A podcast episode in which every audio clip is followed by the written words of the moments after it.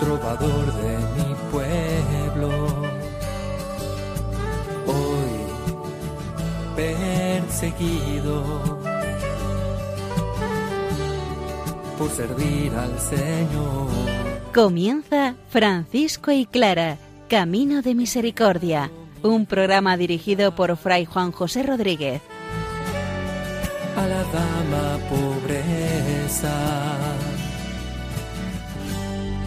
Para poder estar más cerca de Dios. Yo, Clara.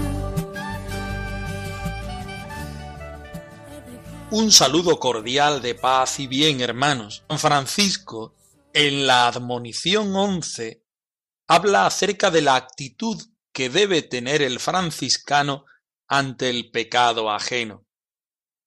En la segunda parte del programa vamos a escuchar y a estudiar el cántico del hermano solo, el cántico de las criaturas, como así se le conoce, desde la perspectiva de Santa Clara y de las primeras hermanas pobres, de las damianitas, aquellas que estuvieron espiritualmente presentes en la confección de esta preciosa oración franciscana. Como es costumbre, nos ponemos a la escucha de la palabra del Señor, para que sea ella quien nos introduzca en la vivencia del camino cristiano franciscano.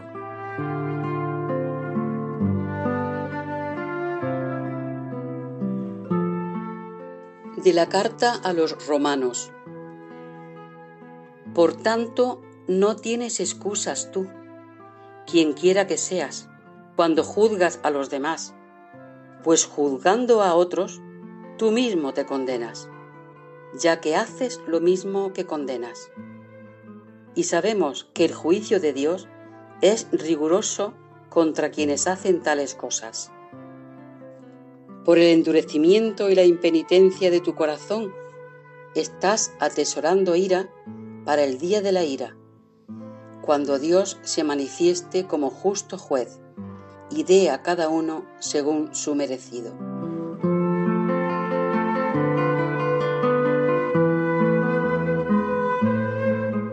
San Francisco está hablando del pecado. En el anterior programa hablaba del pecado propio, personal, al cual no podíamos culpabilizar a nadie. Hoy habla de la actitud del hermano menor del franciscano ante el pecado ajeno. El pecado ajeno no debe quitarnos la paz, no debe conturbarnos, sino debe llevarnos a la misericordia, debe radicalizar en nosotros nuestra actitud humana de pobreza y nuestro sentido de fraternidad. Escuchemos el texto.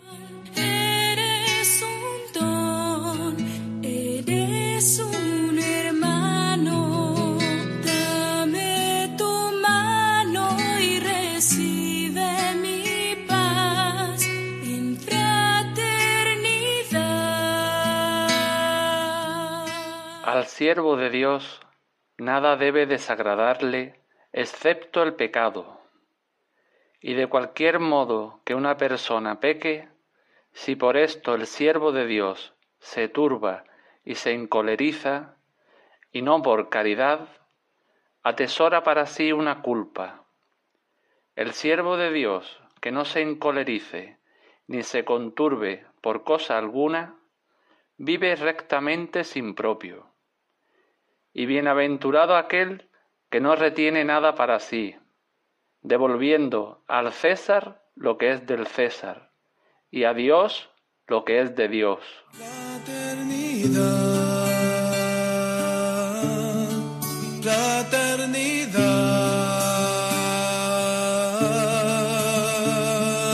Partimos, al igual que lo hace el mismo santo, de la cita de Romanos 2.5. Nosotros la aumentamos.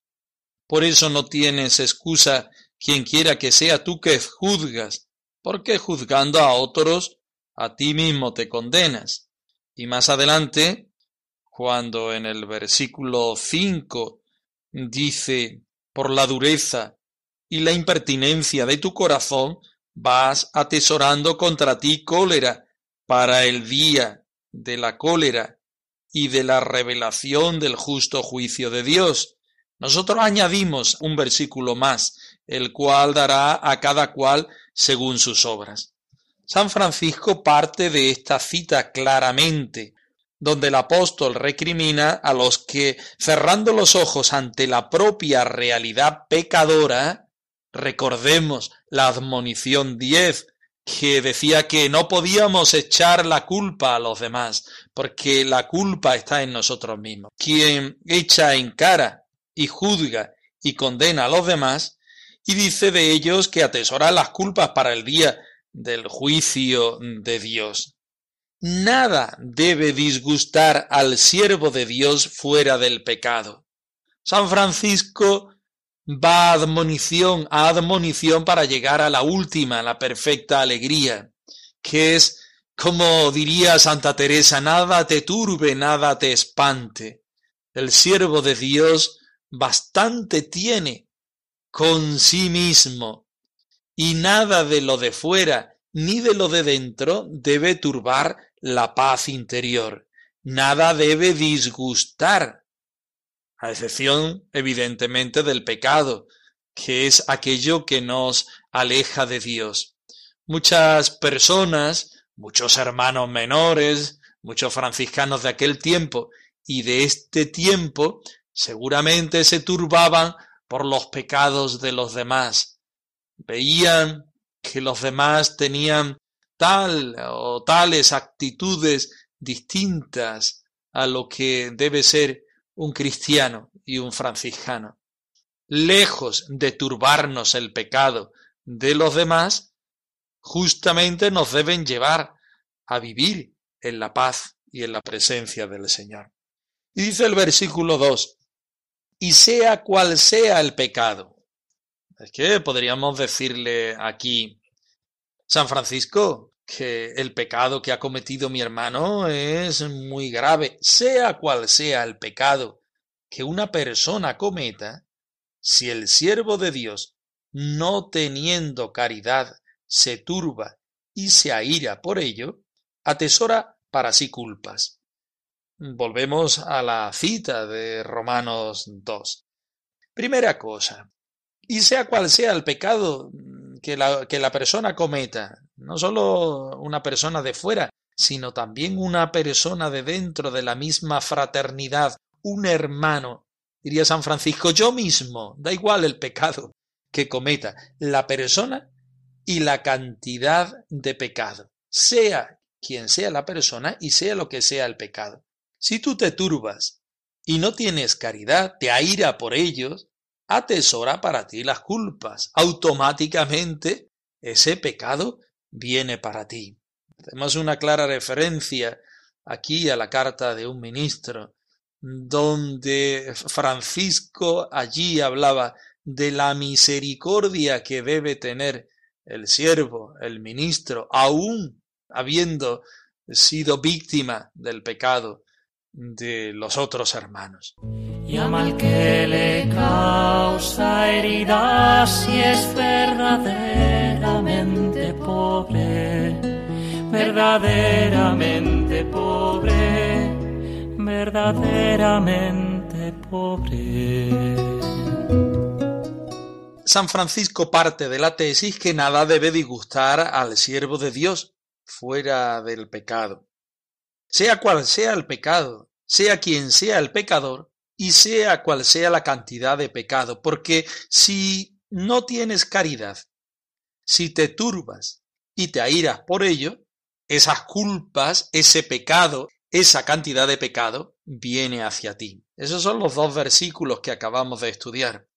Vamos al tercero y al cuarto. Si esto era la tesis y la antítesis, estas son las dos síntesis. Es decir, esta tentación te debe llevar a ser más santo desde la fraternidad y desde el sin propio o desde la pobreza. Lo dice así el eh, versículo 3.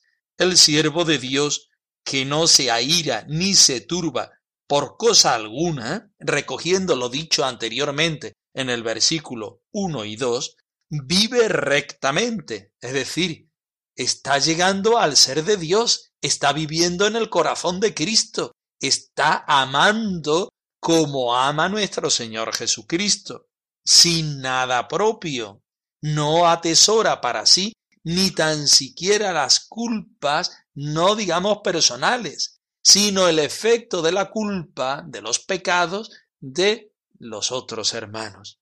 Y termina el versículo 4 diciendo, y dichoso quien nada retiene para sí. Esto de los pecados y de los pecados ajenos los lleva San Francisco al campo no sólo de la santidad, sino al campo de la fraternidad y de la pobreza, como estábamos diciendo no retiene nada para sí, restituyendo, aquí está la palabra clave de todo, restituyendo al César lo que es del César y a Dios lo que es de Dios. La palabra restituir tiene para Francisco y para la espiritualidad franciscana un sentido clave. Estamos en las admoniciones de los pecados raíz, es decir, de aquellas de aquellas tendencias negativas, pecaminosas que están en el fondo del corazón del hombre. Estamos tendiendo siempre hacia la debilidad, hacia el pecado. Somos pecadores. En principio no, pero nuestra naturaleza tiende hacia ello.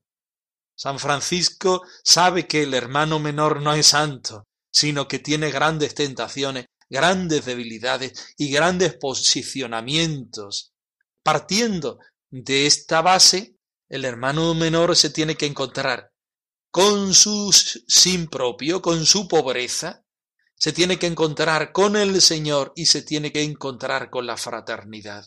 Y nada puede valernos para caer en el pecado, sino todo lo contrario. Y la solución está en restituir, que toda tu vida sea una restitución de la gloria de la santidad, del bien que previamente hemos quitado al Señor.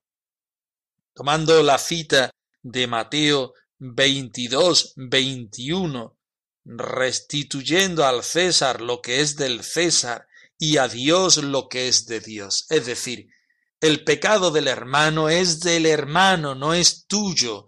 No puedes turbarte, ni airarte, ni perder la caridad por ese pecado, sino que en todo caso lo que tienes que hacer es restituir, es decir, ese pecado es tuyo, quédatelo, y la gloria de Dios, y restituir la gloria de Dios por la falta de ese pecado.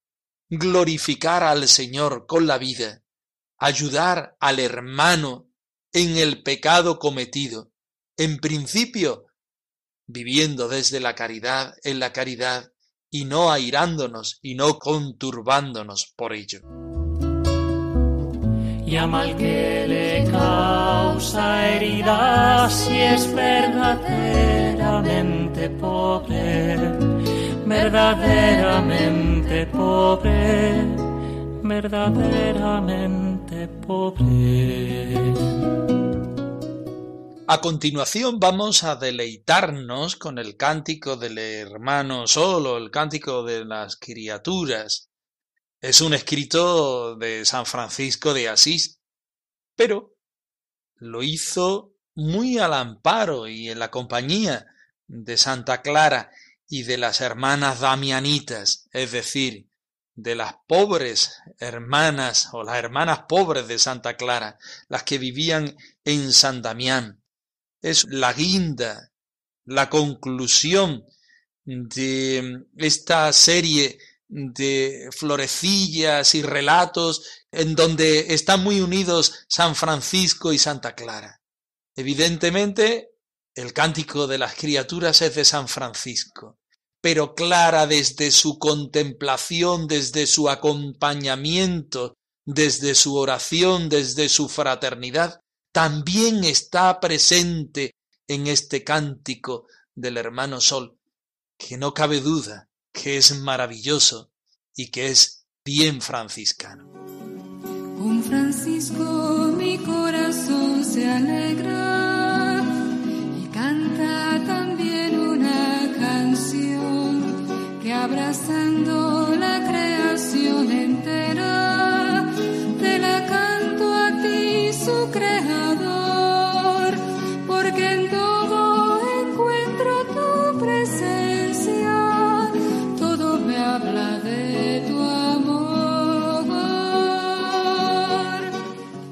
Altísimo, omnipotente, buen Señor, tuyas son las alabanzas, la gloria y el honor y toda bendición. A ti solo, Altísimo, corresponden, y ningún hombre es digno de hacer de ti mención. Loado seas, mi Señor, con todas tus criaturas, especialmente el Señor hermano Sol, el cual es día y por la cual nos alumbras y él es bello y radiante con gran esplendor. De ti, Altísimo, lleva significación. Loado seas, mi Señor, por la hermana luna y las estrellas. En el cielo las has formado luminosas y preciosas y bellas. Loado seas, mi Señor, por el hermano viento, y por el aire y el nublado y el sereno y todo tiempo, por el cual a tus criaturas das sustento Loado seas, mi Señor, por la hermana agua, la cual es muy útil y humilde y preciosa y casta. Loado seas, mi Señor, por el hermano fuego, por el cual alumbras la noche, y él es bello y alegre y robusto y fuerte.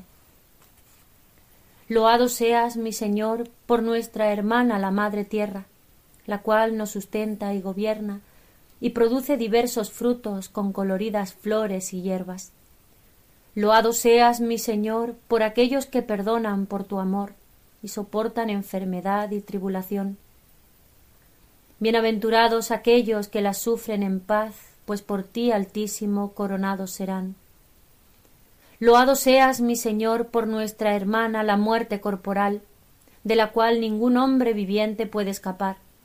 Ay de aquellos que mueran en pecado mortal, Bienaventurados aquellos a quienes se encontrará en tu santísima voluntad, pues la muerte segunda no les hará mal.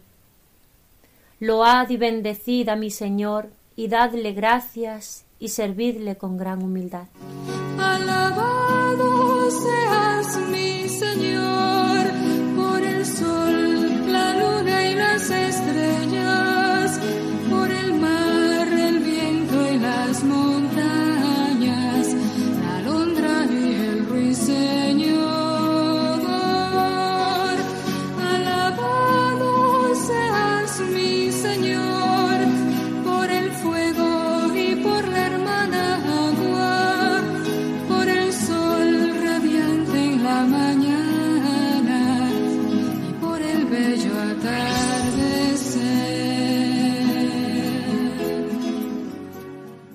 Hemos dicho anteriormente, el cántico del hermano Sol o el cántico de las criaturas también se le puede conocer como alabanzas de las criaturas.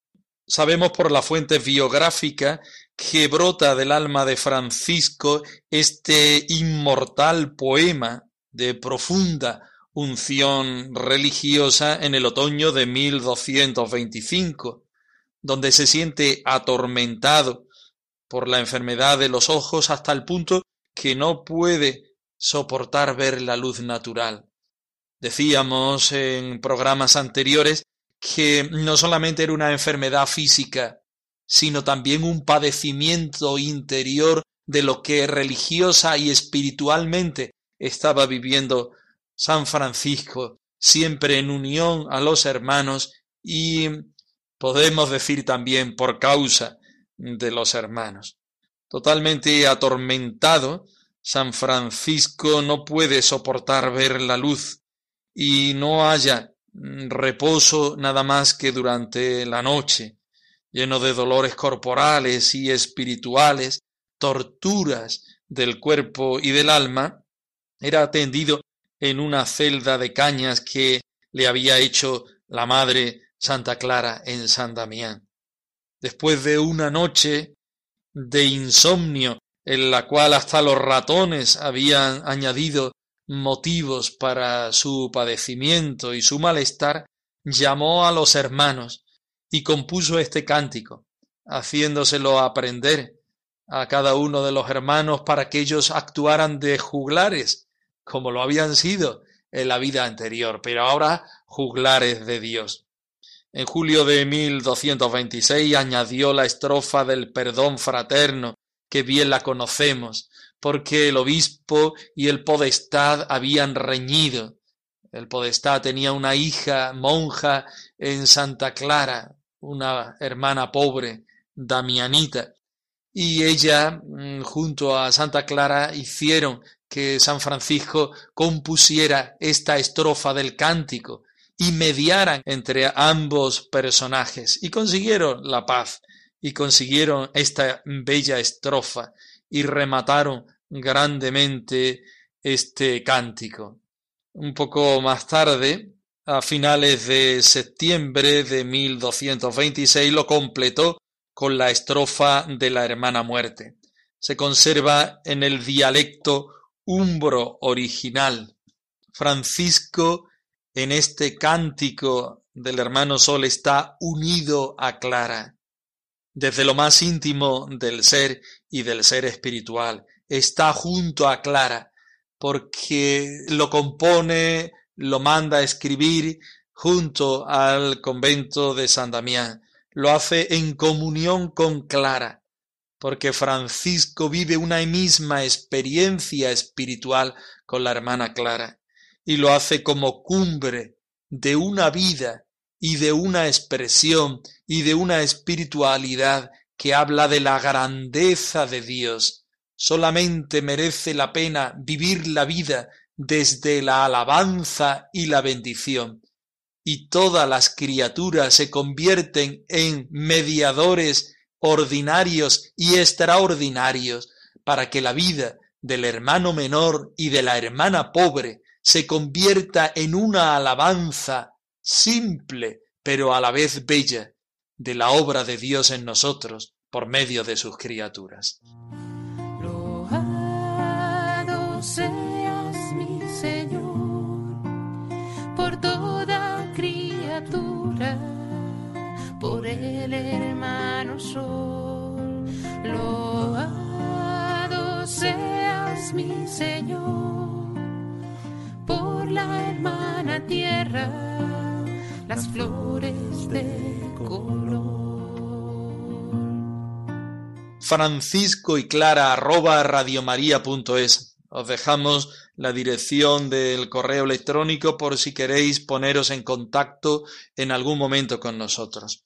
Despidiéndonos de todos vosotros al más puro estilo franciscano, bendecimos y alabamos al Señor por medio de sus criaturas, y os damos la bendición deseándoos la paz y el bien.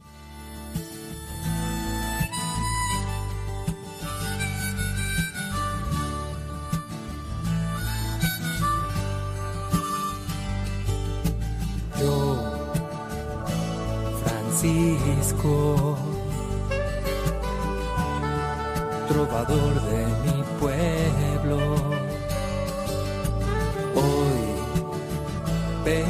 perseguido por servir al Señor. Han escuchado en Radio María Francisco y Clara, Camino de Misericordia, un programa dirigido por Fray Juan José Rodríguez a la dama pobreza para poder estar más cerca de Dios. Yo,